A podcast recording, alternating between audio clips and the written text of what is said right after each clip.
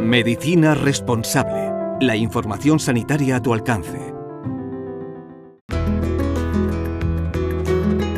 El Fonendo, con Luis del Val.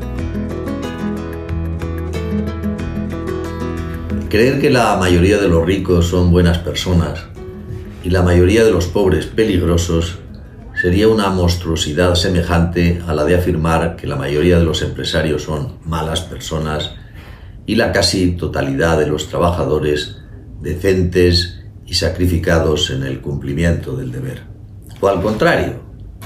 El caso es que ante las debilidades y egoísmos de los que tienen más poder, Solemos ser beligerantes y madrugadores, mientras que las pequeñas estafas, escaqueos y pilatunas de los trabajadores nos pillan más perezosos porque al fin y al cabo tienen poco poder, poco dinero y puede que si llevan a cabo pequeñas estafas será porque les explota.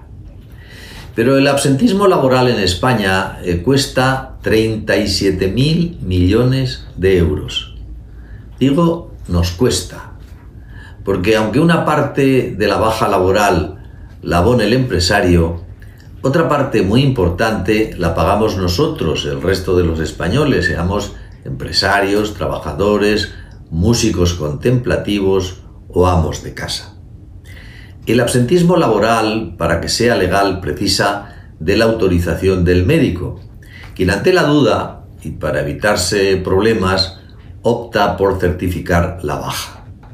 Entre los problemas no está solo el que negarle la baja pudiera eh, suponer un empeoramiento del aparente trabajador sano, que sería responsabilidad del médico, sino también las amenazas, broncas e incluso agresiones físicas más frecuentes de lo que sería lógico en un país civilizado. ¿Y saben ustedes quiénes son los que menos recurren al absentismo laboral? Los andaluces. ¿Y saben quiénes aparecen como más vagos de toda España? Ha acertado. País Vasco y Cataluña. Debe ser que el nacionalismo no solo estropea el cerebro, sino que estropea también las ganas de trabajar.